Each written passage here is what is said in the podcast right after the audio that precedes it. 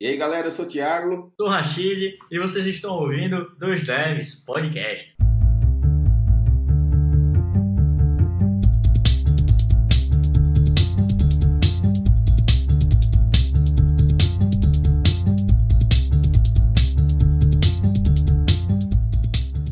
E aí, galera, sejam muito bem-vindos ao Dois Devs Podcast. Aqui quem fala é o Thiago Ramos e hoje eu tô aqui com o grandíssimo Rashid Calazans. E aí, Rashid, como é que você está hoje? E aí, Ramos, e aí, galera? Hoje eu estou extremamente feliz que a gente está com um convidado especial que já trabalhou com a gente, que hoje mora longe de Maceió e é o famoso Guga. O nome dele é. Se apresenta aí, por favor. E aí, Ramos, e aí, Rashid. E aí?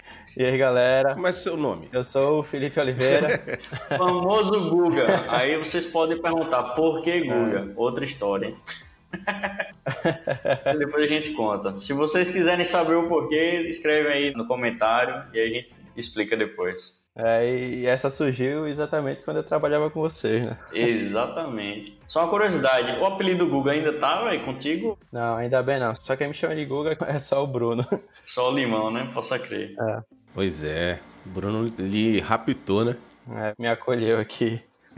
Posso crer. Então, galera, hoje a gente vai saber um pouquinho mais da carreira, do passo a passo, como é que o Guga evoluiu na carreira, de onde ele saiu, como foi o crescimento, como está sendo ainda, né? Galera, a intenção desse episódio é para que todos vocês que estão aí, que moram, sei lá, no interior ou que moram afastados dos grandes centros, que vocês possam compreender como é para alguém sair de um lugar do Nordeste do Brasil ou do Sudeste, que é bem afastado de um grande centro, e migrar para um grande centro como São Paulo, por exemplo, ou Rio de Janeiro. Todas as dificuldades, todas as decisões, as coisas boas. E o que a gente quer com esse episódio é, além de expor o Felipe, né?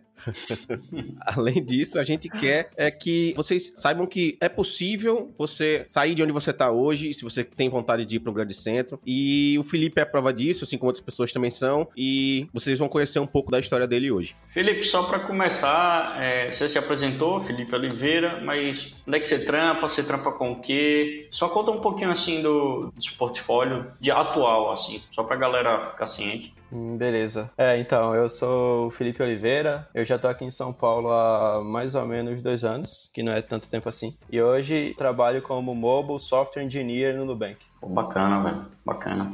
O que, que é ser um Mobile Software Engineer no Nubank? O que, que você faz exatamente? Então, como Mobile Software Engineer, hoje eu fui contratado na Real para trabalhar apenas com a plataforma Android, mas como a maioria das pessoas sabe, acho que já ouviu isso em algum lugar, o Nubank está migrando para Flutter, então é, esse nome Mobile Software Engineer vai começar a ser mais fácil de ser entendido, porque antes tinha iOS Software Engineer, Android Software Engineer, ambos trabalhavam nas duas plataformas, mas não eram especialistas. E agora, como está migrando para um framework híbrido, esse nome Mobile Software Engineer começa a fazer mais sentido. É verdade. E o que é que você acha, velho, assim, da plataforma híbrida e você que vem com base forte no native? Eu trabalho há um bom tempo já com Android nativo e as primeiras impressões é um pouco de preconceito, mas porque isso a gente já traz, né, com a gente. É, isso é verdade de outras experiências e de outros frameworks que já apareceram, mas eu acredito que esse vai ser um dos frameworks que vão ter um bom tempo de vida aí, que vão render esse ano e nos próximos anos, porque dá para ver que o Google tá investindo muito no Flutter e é adaptação no mercado, né? A gente tem que se adaptar conforme o mercado. Então, eu sempre curti aprender coisa nova, então para mim isso não vai ser nenhum problema. Bacana, velho. Você disse que tá há alguns anos trampando com mobile. Como é que começou assim? Tipo, você já foi focando em mobile,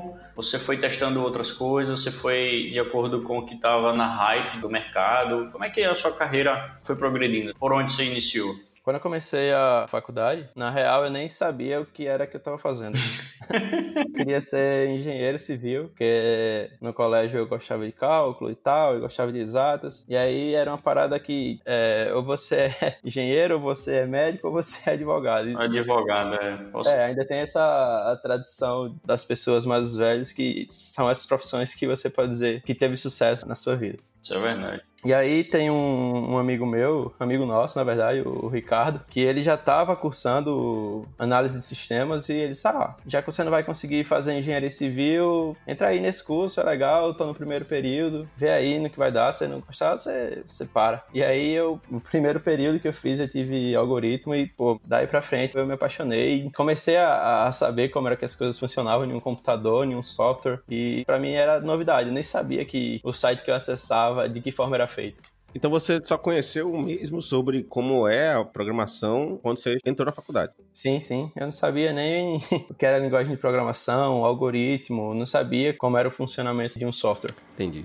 E aí, conforme foi passando o tempo na faculdade, no terceiro período, que é após o término do primeiro ano de curso, um professor meu, ele trabalhava na, na prefeitura de Maceió e ele perguntou se eu queria estagiar lá trabalhando com Java. E aí foi meu primeiro contato profissional com programação. Acho que a maioria, velho, assim, das pessoas que eu conheço, do meu círculo de amizade, iniciaram com Java.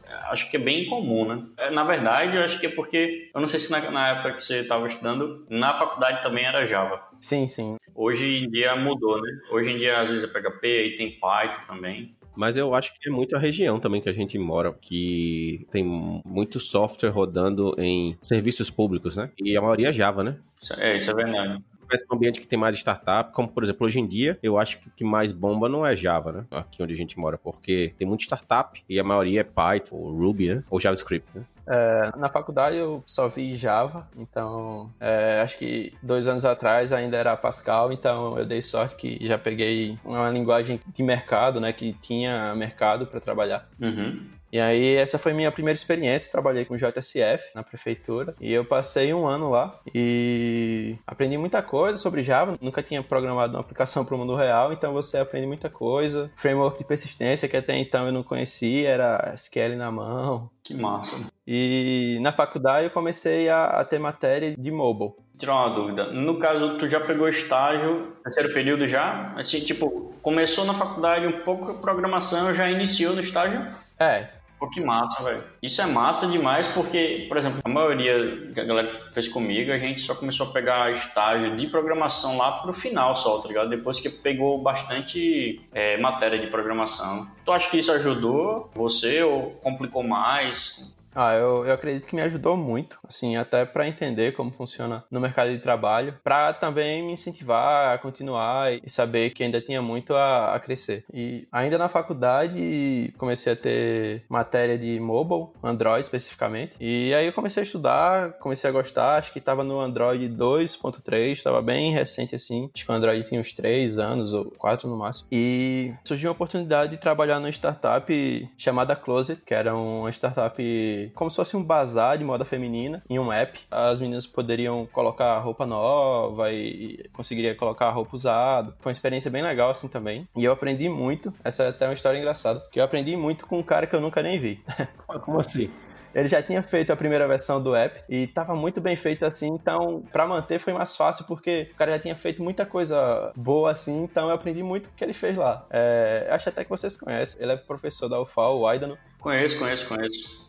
O FAO é a Universidade Federal de Alagoas, né? É. Pessoal que não sabe. Ele fez a primeira versão do app é, e eu continuei. E foi uma experiência muito foda, assim, porque aprendi muito com esse cara sem nem conhecer ele na real. E também comecei a ter contato com Spring, Spring Framework. Também tinha outro cara lá que trabalhava com a gente e ele fazia parte back, mas aí como às vezes tinha mais demanda no back do que no front, como eu já vinha do Java, eu conseguia meio que me virar. E aí eu comecei a aprender Spring e aí foi muito bom também. Você diria que ter começado a trabalhar logo quando estava no começo da faculdade te ajudou muito mais do que te ajudaria se você tivesse esperado acabar a faculdade? Eu acredito que sim, porque a faculdade, como todo mundo sabe, assim, todo mundo que tá passando por isso, é muita teoria, e aí às vezes você fica muito ansioso para exercitar aquilo logo, e às vezes você não tem essa oportunidade, você vai meio que desanimando. Isso é verdade, velho é, entrar no mercado cedo foi muito bom, tanto para aprender quanto para me instigar ainda mais para continuar nessa área. E como é que foi essa evolução de estágio, de empresa até concluir a faculdade, ou até a primeira pensada em, em ver algo fora? Conta um pouquinho dessa história, assim, dessa etapa da sua evolução, das suas passagens né, de empresas. É, então, aí eu já comecei a ir para um mundo mais mobile, a partir do Closet. Closet chegou até a ficar em terceiro lugar em um Startup Weekend. Eu lembro. Eu não lembro bem onde foi, mas era um produto assim que eu achava bem legal, faltou tempo para maturar, a gente não tinha tanto capital, então o Closet foi aos poucos perdendo tração e aí uma das empresas que prestava serviço para a startup Closet, que era a Rhino, me chamou para trabalhar com eles. E aí lá a gente fazia várias coisas, tinha alguns serviços para empresas de fora e a linguagem que viesse a gente encarava. Nessa época o, Rails estava começando a bombar assim. Eu tava tentando meio que trazer o Rails para o que a gente tava fazendo em PHP, mas aí tava começando a pensar mais em, cara, eu tenho que focar no que eu quero fazer. Eu quero ser back-end, eu quero trabalhar com mobile, o que é que eu quero fazer? E aí apareceu uma oportunidade na Roga, que foi onde a gente se conheceu, de trabalhar com Android especificamente. E aí foi outra sorte que eu tive na minha carreira, que eu peguei um app que já tava meio caminho andado, assim, já tava muita coisa pronta, e foi o Bruno que tinha feito. Então, outra sorte que eu dei de ter pego pego um software de um cara muito bom e ter aprendido muita coisa nesse aplicativo. E nesse meio tempo também, na Roga, eu mexi com outras coisas, mexi com Rails, tive a oportunidade de trabalhar com Rashid, com Ramos, que são os caras muito fodas assim, mentores. O rapaz. E. Chega, chorei agora, caiu uma cebola no meu. Porra. E comecei também a ver outras coisas na Roga. Tinha muito incentivo pra galera estar tá sempre se movendo, aprendendo. Uhum.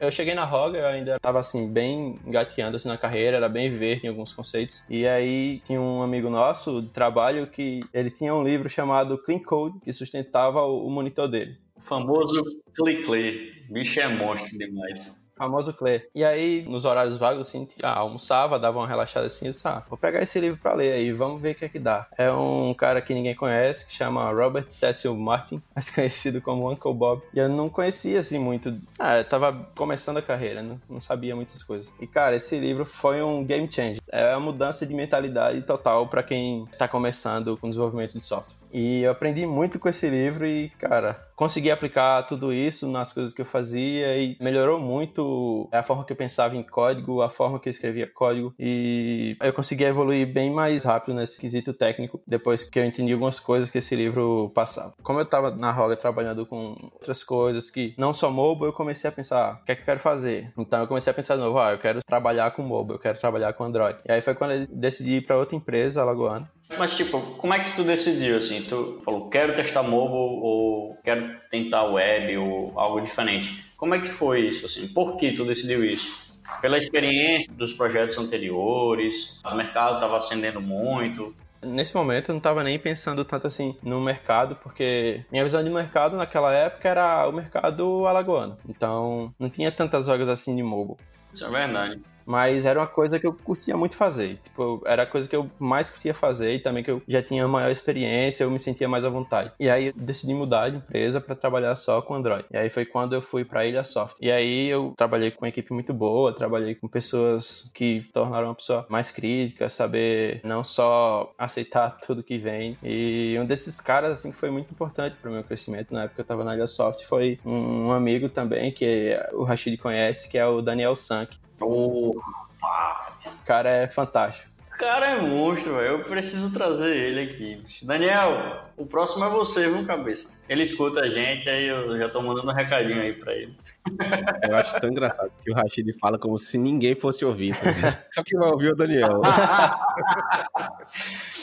então, enfim, é isso aí. É o meu jeito, é o meu jeito. É, pra você ter noção, isso até eu fico até com vergonha de falar. Mas eu nunca passei mais de dois anos em uma empresa. Não, pô. Acho que é normal. É, como a ele era mais um software house e tal, eu trabalhei em vários projetos. E isso é uma coisa muito importante, assim, boa de acontecer, porque você começa a corrigir seus próprios erros e você começa a aprender a fazer um software que consegue escalar, que alguém vai conseguir tocar a mão ali depois de um tempo. Você começa a pensar nesse tipo de problema. E esse tipo de coisa acaba tomando mais tempo, você começa a pensar mais em qualidade de software, pensar em teste de software, e nem sempre a empresa concorda com essas coisas, que não deve deveria ser assim, né? Mas existe lugares assim. E aí eu comecei a pensar em outros mercados. Pá, eu acho que eu tô num nível que eu consigo ir para outro lugar. E aí eu comecei a dar uma olhada em algumas coisas. Você já decidiu assim, tipo, você estava na Ilha Soft, né? Tava aprendendo as coisas. Como é que veio a primeira ideia de você já pensar em um mercado de fora, não só mais alagoano, como você tinha dito anterior, né? Não, eu só estava pensando a nível Alagoas, né? Quando decidiu ir para o, o. Mas como é que veio, como é que apareceu, assim, a oportunidade ou você foi atrás? É, eu tinha passado por uma empresa que trabalhou com mobile, que foi a Roga. Tava numa empresa que também era focada em mobile, principalmente, que era a Ilha. E esses dois caras, assim, que eu conhecia na época, eram as referências do mercado quando você pensava em desenvolver aplicação mobile em Alagoas. Sinceramente, eu não conhecia outros lugares que eu poderia fazer isso. E eu comecei a pensar, será que eu consigo ir para outro lugar? Mas também não era uma decisão tomada, ah, vou para outro lugar. Entendi. E aí você fica naquela, ah, será que eu tô preparado? Será que dá para ir? E aí eu comecei a ver vagas e tal. E aí eu decidi tentar. E aí de primeira fui tentar no Nubank. que massa. A empresa já tinha uma certa visibilidade no mercado, é, tinha uma régua muito alta de contratação. E aí, isso três anos atrás. Nessa época, uns 10 engenheiros, eu acho, mobile, em toda a empresa. E aí eu não passei. E aí eu fiquei bem Eu fiquei bem triste porque disse, ah, então, eu não estou preparado ainda. Eu vou baixar meu facho aqui em Maceió mesmo e vou evoluir, vou estudar mais. Então meio que te trouxe garra, né? Mais vontade de melhorar, né? Em vez de só, porra, não, não sou bom o suficiente. E, tipo, pelo que você está dizendo, você conseguiu mais vontade de aprender melhor para tentar de novo. Foi mais ou menos isso? Sim, sim, é. Então, se eu não consegui passar é porque eu tinha que evoluir, eu tinha mais coisas a aprender do que eu pensei que sabia. Na verdade, na área da gente, a gente nunca para de aprender. Isso tem que ser uma coisa que você tem em mente, porque senão, quando você para de aprender, você para de evoluir, você fica estagnado. E é isso, vai ser isso, sua carreira. Eu vejo muita gente assim, velho, acomodado, né? É, infelizmente. Aí eu, ah, sabe, vou ficar quieto, vou continuar estudando aqui, trabalhando, tentando melhorar. E aí, por um acaso, acho que uns três, não lembro bem, mas acho que três não, mas uns seis meses depois, Bruno conversando comigo assim, então, tem vontade não de vir aqui para São Paulo? Eu disse, ah, então, acho que agora não é o momento, tô estudando ainda, tô tentando é, evoluir. Ele disse, não, pô, vou falar com a menina do RH, eu te mando o teste e você faz só de zoeira, só pra ver o que é que dá. só de zoeira. é. Posso crer. E aí eu disse, ah, manda aí. E aí eu fiz os testes e tal, duas semanas depois a menina do RH entrou em contato comigo e disse, ah, então, você passou, quando é que você vem? Oxe, sério? Foi bem assim, complicadíssimo, cheio de fases e cheio de entrevistas e tudo mais. Não, aí tem entrevista com o pessoal do RH, mas tipo, tinha passado da fase que era mais importante, que era você fazer um appzinho e tal, pra galera ver como você trabalhava, esse tipo de coisa. Uhum. É, teve outros processos e tal, mas depois disso já tava meio, ah, quando é que você vem agora? E aí eu me peguei nesse momento de que eu não sabia se era o que eu queria. Eu não sabia se eu queria ir para São Paulo. E eu tenho uma filha, que hoje tem quatro anos. Então nessa época ela já tinha um ano e meio, mais ou menos, já estava perto dos dois anos. E aí pesa ainda mais essa decisão. É verdade. Como pesa? E aí, conversei com minha esposa inicialmente, é, a gente decidiu não ir. E depois de umas duas semanas a gente conversou de novo sobre isso. E aí eu mudei de ideia e disse: Ah, eu vou para São Paulo. e aí eu vim para São Paulo sem nem saber como as coisas funcionavam aqui. Nessa fase o Bruno foi. Eu não tenho nem o que falar, o cara foi um paizão. É, mas deixa eu te lembrar uma coisa que a gente raramente lembra. A gente, que eu digo todos nós, ele só te indicou porque você era bom. Exatamente. Ele não indicar você porque você é amigo dele, não. E eu conheço o Bruno, tenho certeza que você poderia ser o melhor amigo dele. Ele só te indicou porque você é bom. Então, assim, também você tem que pensar nisso sempre, que é o que a gente fala aqui direto. Inclusive, para quem tá ouvindo, que acha que é sorte, sorte não existe. O que existe é a oportunidade bater na porta de alguém preparado. A sorte de ganhar na Mega Sena, esse tipo de sorte, não existe. Ah, pode acontecer raramente e tal, mas quando você se prepara, é um cara preparado, um bom profissional mesmo, as oportunidades aparecem e você começa a achar que é sorte. Você não sabe de onde vem. O mundo conspira para o objetivo que você tem. Exato. Boa, boa. E aí nessa, porra, Bruno, eu passei, ó, e agora o que é que eu faço? pra você ver, né, o nível do desespero que eu tava, tipo, não sabia nada de São Paulo, que eu sabia de São Paulo era que você tinha que acordar 4 horas da manhã para chegar no trabalho 8 e ia chegar em casa meia-noite. Mas por quê? Você mora onde? No interior? Não, era o que eu via na televisão, né? Ah, tá, entendi. Aí, aí eu disse, ah, não, mesmo assim eu vou, acho que vai ser melhor para mim, para minha família, vai ser melhor para minha carreira. E aí eu conversei com o Bruno, o Bruno disse, cara, você pode ficar um tempo aqui na minha casa. Eu disse, pô, então eu vou. E aí eu vim inicialmente só, eu passei um mês mais ou menos na casa do Bruno. E aí tem até uma história engraçada que, como eu falei, eu cheguei em São Paulo sem saber nada. Uhum. E aí eu fui procurar um lugar para morar. O primeiro lugar que eu coloquei foi perto da empresa, né? A empresa fica num bairro da Zona Sul chamado Berrini, que é um bairro nobre. E aos arredores tem a Vila Olímpia, Morumbi, eu não tinha nenhuma noção dessas coisas, né? Então eu disse, ah, vou morar perto da empresa, que é melhor, né? Uhum. E aí eu baixei um app daqueles de encontrar um imóvel, eu botei um raio, né, da distância que eu queria. E aí o primeiro que aparece era um, um kitnet de 30 metros na Vila Olímpia. Eu disse, pô, kitnet de 30 metros, acho que é muito pequeno, deixa eu ver o preço. 10k. Mensal, né? então, aí eu fiquei na dúvida, caraca, será que esse cara tá querendo vender ou alugar? Caraca. Vender que ele não vai vender por 10 mil, né?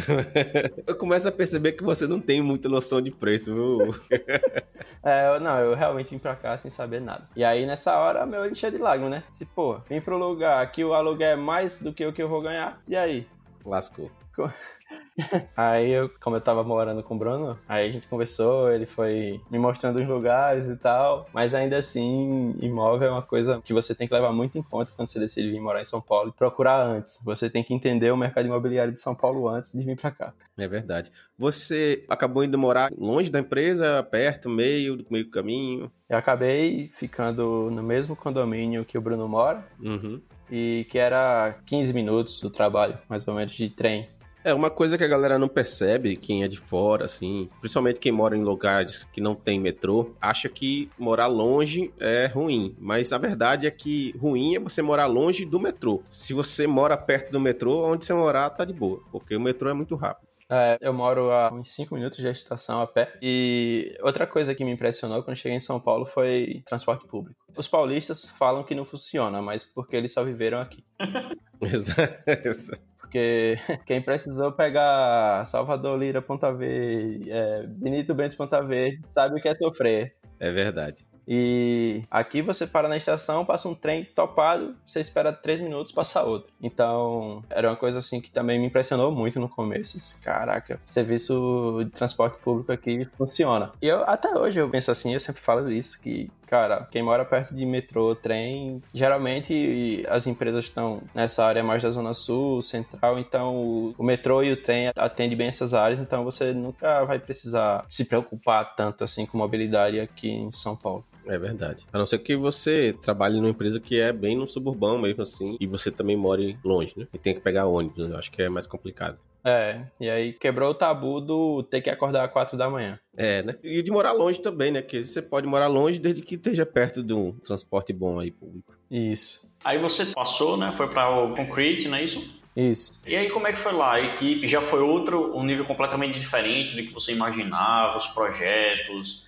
A galera era muito melhor do que a galera daqui? É, não era? Como era? A Concrete é uma consultoria aqui em São Paulo, que foi comprada pela Accenture, que é uma consultoria em nível global. E todo o tempo que eu passei na Concrete, eu trabalhei em um único projeto. E, cara, foi uma escola. Não tão tecnicamente falando, mas questão de produto, questão de como as pessoas pensam no produto é, a longo prazo, como era na Concrete. Essa questão mais de agilidade, de ter papéis específicos para isso, ter um Scrum Master, ter um PO. Eu acredito que, que tem lugares que isso é falácia, é para vender a transformação digital, mas uma coisa que eu evolui muito foi é, buscar entender mais o, o cliente, fazer pesquisas para o produto do cliente, é entender como funciona o ciclo de vida de um produto, entender mais questões de agilidade. Isso era uma coisa que a Concrete sabe fazer extremamente bem os caras são muito bons. Que massa. E tecnicamente falando, as pessoas são muito boas também. Mas uma coisa que eu vejo é que quando eu estava em Maceió, é, eu sentia muito que as pessoas tinham medo de ir para outros centros, até para outros países, por pensar que não ia atender tecnicamente aquele trabalho. Eu acho que isso é a maior ilusão de todos. Você vai encontrar pessoas boas, claro que vai, como em qualquer lugar você vai encontrar. Mas o nível das pessoas são muito, assim, parecidos. Nivelado, né? É, nivelado. Tem muitas coisas que você sabe que aquela outra pessoa não sabe, mas também tem muitas coisas que a outra pessoa sabe que você não sabe. Então, essa diferença entre as pessoas é, é mais um, uma questão de, de agregar valor um ao outro. Você começa a evoluir com essas coisas. Mas o, o nível técnico, assim, de uma região do país para outra, isso é, para mim, é uma lenda. Tipo, eu acreditava muito nisso, mas hoje que eu tô aqui, eu vejo que, cara, isso é uma coisa que a gente bota na cabeça porque a gente tem medo. Entendi, velho. É verdade. Então, Guga, tipo, aí você começou na Concrete e a família, velho? Pesou muito a sua saída de Maceió. A sua esposa e sua filhinha foram para aí, né? Mas eu falo na questão daqui ficaram tanto na parte da esposa, a sua, foi complicado? Você volta de tempo em tempo nas férias? Como é que funciona, tá ligado? Mudança é sempre complicado, né? Principalmente para outra cidade. A questão da minha família foi bem mais tranquila, assim. Tipo, a criação dos meus pais sempre foi mais tipo, ah, faça o que for melhor para sua vida, o que vai te fazer crescer na vida. Então, se você quiser ir para outro país, se você tiver uma oportunidade boa, vá e tal. Bacana, né? Então, para o lado fica triste, claro que fica, né, a distância, até porque meu pai e minha mãe já tinha minha filha como xodó, então complica, né, já tinha uma neta. É, perdem a neta, né? É, no caso da, da, minha esposa era totalmente contrário. Ela sempre foi criada muito apegada aos pais, os pais da mesma forma, e isso acaba dificultando mais as coisas, tipo, sente mais. E é bem complicado assim no começo para se adaptar à distância, tipo, vive eu, minha esposa e minha filha aqui e não tem nenhum parente. Então é bem mais complicado. E minha filha também vem sofrendo um pouco com o clima de São Paulo, porque é muito sujo, a poluição é uma coisa real e o clima também é bem mais seco e existe época do ano que faz muito mais frio do que a gente está acostumado a ver em Maceió, que não tem inverno. Maceió é, é verão com chuva. Verão com chuva, isso aí. Maceió não tem estação, né? Maceió é de 24 a 28 graus todos os dias de toda a sua vida. e uns dias chovem e uns dias não chove. Mas tá sempre calor. É. Ô, Gugão, mas essas dificuldades, assim, vocês já pensaram, tipo, muito em voltar? Ou até se você pretende voltar pra cá, tá ligado? Depois de um tempo. Como é que tá os seus planos, assim? É, eu, eu, penso muito nisso. As dificuldades ainda existem e tal, mas a gente consegue viajar pelo menos duas vezes ao ano para Maceió. Então é um pouco menos doloroso, porque é, a vida que a gente tem aqui a gente consegue viajar pelo menos duas vezes, então é um alívio. Mas eu acredito que nossa área está evoluindo muito e disseminando cada vez mais a questão do trabalho remoto. E eu penso sim em voltar, mas aí vai depender dessa evolução também. Entendi. Ah, no caso você pensa em voltar, mas tipo, você quer manter trabalhando no você tá, por exemplo, mas trabalhando remoto no caso, né? Sim, sim. É uma boa. E como é que tu chegou na Nubank, velho? A oportunidade bateu na tua porta, tu também ficou bisoiando lá? É, então, é quando eu tava na Concrete, eu tava, já tinha um ano e nove meses, e aí eu tava começando a pensar em um desafio mais relacionado a produto. O que eu quero dizer com isso? Sair de uma mentalidade de consultoria mais para um viés de uma empresa de produto. Uhum. No caso, é tipo sair de uma software house, né? Trocando miúdos, assim. Uma software house para um que é dona do próprio produto, né? Isso, isso. É, é uma empresa que tem um produto, que é o que paga as contas dos funcionários, e a outra empresa é que tem vários produtos, e aí você pode passar por esses vários produtos, que seria a consultoria. Entendi. E aí eu comecei a dar uma olhada e tal, mas não estava aplicando para lugar nenhum. E aí teve um colega lá do projeto que eu tava que ele foi pro Mercado Livre. E aí ele falou, oh, quer não vir para cá? Eu disse, ah, vamos ver aí o que é que dá. Me dá o teste para fazer de sacanagem, né, também. não, nesse caso aí eu tava disposto aí. E aí eu fiz o teste, que era fazer um appzinho. E aí depois eu fiz uma entrevista técnica com o pessoal lá e com os argentinos, que são a, a maior parte da engenharia do Mercado Livre. E depois eu fiz mais um teste sobre minhas experiências com produto, o que era que eu sabia de produto, quais decisões eu tomei em relação a produto, esse tipo de coisa. E aí depois eu tive mais um teste de cultura e tal. E aí eu fui pro Mercado Livre. E nessa mesma época que eu fui pro Mercado Livre, eu também estava fazendo o teste do Nubank. Aí eu fui pro Mercado Livre e duas semanas depois a minha do Nubank falou que tinha passado lá. Só que aí eu decidi que não era o momento de ir pro Nubank, porque eu acreditava que eu ia ter uma grande oportunidade no Mercado Livre. É, eu fui trabalhar no Mercado Livre para trabalhar no, no mercado pago, na real. Uhum. E era o primeiro ano do Mercado Pago no Brasil. No Brasil, que eu falo, é com engenheiros do Brasil. Então, era um produto que estava engateando, assim, em questão de pessoas. E eu, eu vi ali uma grande oportunidade de crescimento, uma oportunidade de carreira, na real, né? Então, tipo, era um espaço que eu conseguiria evoluir muito. Uhum. O Mercado Livre é, é, gigante, não sei se vocês já tiveram a oportunidade de ver o que eles chamam lá de Melicidade, que é o lugar onde fica o Mercado Livre. Não. Não, não conheço. Depois, se vocês verem aí, vocês vão se impressionar aí depois quando vocês derem uma olhada aí. Cara, acho que no Brasil não tem empresa do tamanho do Mercado Livre. E isso eu não, não fazia a menor ideia do tamanho do Mercado Livre. Eu, eu vi o Mercado Livre como um marketplace qualquer. Posso crer. Eu acho que eu tinha essa visão até você falar também. Não, é, realmente, os caras estão em outro nível. Neguei a minha ida pro Nubank inicialmente e eu comecei a trabalhar no Mercado Pago. E aí eu comecei a ter umas experiências que eu não tava curtindo e tal. E aí voltou aquela questão do passado de que, como a squad que eu tava era um, um pedaço muito pequeno do produto, tinha pouca atividade para fazer com Android. E aí eu comecei a, a trabalhar no back-end. Entendi. E como no, no meu squad a maioria dos serviços eram em Java, eu já tinha um background Java e eu conseguia ajudar os backends. Isso foi uma coisa que partiu de mim, disse, cara, eu tô meio que parado aqui, então me joga aí com os backends, deixa eu aprender isso aí. Fora o tempo que eu consegui ficar mexendo com Android, eu passei mais uns dois, três meses mexendo só com back-end. Uhum. E aí voltou aquela questão, cara, é isso mesmo que você quer ficar fazendo? Então, eu vou conversar com o pessoal no Nubank aí de novo para ver se ainda tá de pé essa proposta aí. Aí você entrou em contato com eles de novo. Sim. Pô, que massa. Isso cinco meses depois. Uhum. Então eles já estavam te aguardando, assim? Eu falei com a recrutadora que estava conversando comigo e ela falou como eu já tinha passado todas as partes do processo recentemente, não precisaria fazer novamente. Mas ao mesmo tempo ela queria que eu explicasse o porquê de eu estar saindo. Tipo, provavelmente se não fosse um motivo plausível, eu acho que não teria. Não sei, enfim.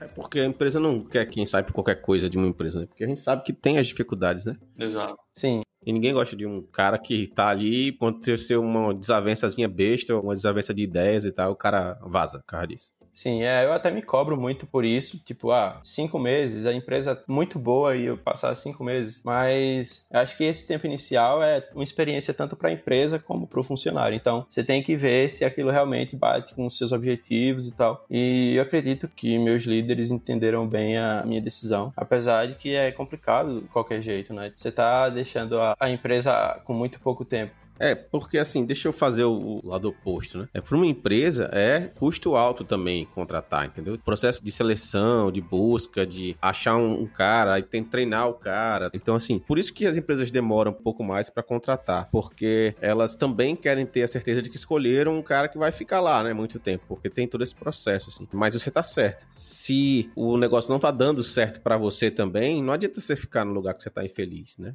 Não se forçar, né? Exato. É, isso que aconteceu na minha passagem no Mercado Livre e eu decidi ir pro Nubank. Eu tô no Nubank tem um mês. Ah, novinho, hein? É, eu sou começando. Massa.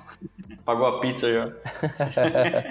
Mas é, tem sido uma caminhada aí de evolução e isso é uma coisa que eu busco muito também, é a trabalhar com pessoas que eu vou conseguir sugar o máximo desse cara para que eu consiga crescer na carreira também e poder é, retribuir da mesma forma para outras pessoas que vêm pensando nisso. E eu acho que agora eu, eu, vou dar uma estacionada aí pelas coisas que eu venho enxergando lá dentro. É, eu acredito que eu achei um lugar que eu vou evoluir, que eu vou trabalhar com uma coisa que eu gosto e também ter a oportunidade de aprender outras coisas. Pô, que massa, velho. Você falou aí que é um lugar que você quer perdurar por mais tempo, né? Pela oportunidade que eles estão te dando e, e tudo mais. Quais seus planos em alguns anos, de modo geral, tá ligado? É, na parte de desenvolvimento, o que é que tu almeja aprender, conseguir se tornar? Não exatamente na empresa, tá ligado? Mas como desenvolvedor. Sim, sim. Ah, eu quero continuar evoluindo na minha área. O Nubank é um lugar muito propício, assim, a você aprender várias coisas de várias áreas. Eu já vi um tempo que eu estava estudando do Clojure, assim, só de curiosidade. Então, é uma coisa que já me falaram que eu vou ter que pegar em algum momento. Então, eu tô bem empolgado aí. A galera é bem prestativa, assim, para mostrar como as coisas funcionam. E eu também tô pensando, isso aí é um pensamento bem, tá meio indefinido ainda, mas eu tô pensando em fazer talvez mais uma graduação numa área mais questão de econômica econômica, é, não sei. Tô pensando nisso, é distrair minha cabeça com alguma coisa desse tipo. Talvez não a graduação, que leve muito tempo, mas alguns cursos Vai distrair a sua cabeça tendo aula de matemática. É, então, mais ou menos isso. Coisa de nerd, né? Porque o cara distrai a cabeça vendo seriado no Netflix, né? Ele não, distrai a cabeça fazendo faculdade de economia.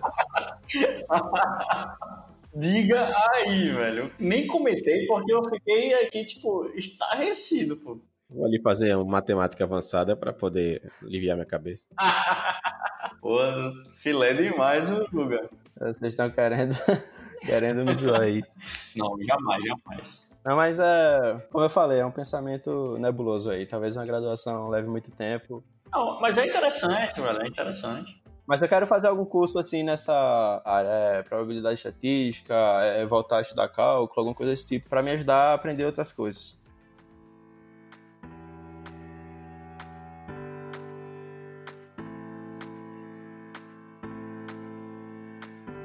Bom, galera, é isso aí. Hoje a gente conversou com o Felipe Oliveira. O Felipe eu conheci quando ele foi trabalhar na empresa que eu era sócio, como mobile developer. Ele chegou a comentar, né, na Roga. E eu não sou mais sócio da Roga, nem ele tá mais na Roga. Tá?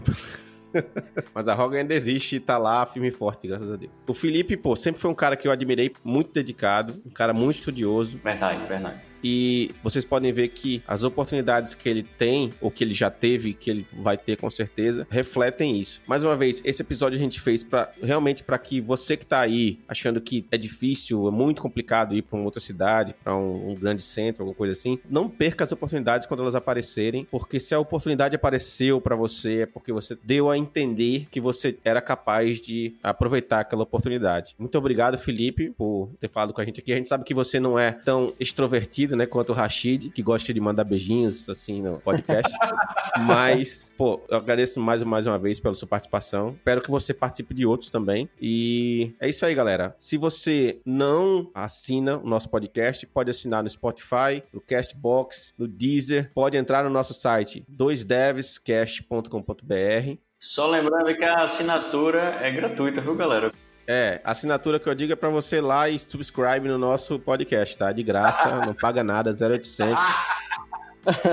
Se você também estiver vendo esse vídeo pelo YouTube, no 2Devs, no canal 2Devs, você se inscreve aqui embaixo, você clica naquele sininho lá também. Pode seguir a gente no Instagram, arroba 2Devs, pode seguir a gente no Twitter, arroba 2Devs Podcast. Se quiser mandar alguma dica, falar qualquer coisa, dar dinheiro pra gente também, pode ir lá no 2devs, arroba gmail.com e falar com a gente. E é isso aí, galera. Mais uma vez eu agradeço por vocês e até a próxima. Valeu! Galera, é, se vocês tiverem curiosidade por que de Guga, do nome Felipe, comentem aí, mandem mensagem. E Gugão, velho, foi um prazer inenarrável, na moral, estar tá com você. Matei muita saudade, relembrei muitas coisas quando eu te conheci, da, dos meetups que a galera ia, era bem, bem bacana. É, muito obrigado pela presença, espero com certeza que você top vir outras vezes também para falar coisas técnicas também. E brigadão, mesmo. Obrigado, Ramo. Valeu, galera. Valeu, galera. Então, galera, eu, eu que agradeço. É uma satisfação muito grande estar falando com vocês. Dois caras que eu admiro demais, acompanho o trabalho de vocês até hoje. E um abraço aí a todo mundo. Valeu! Valeu! Valeu!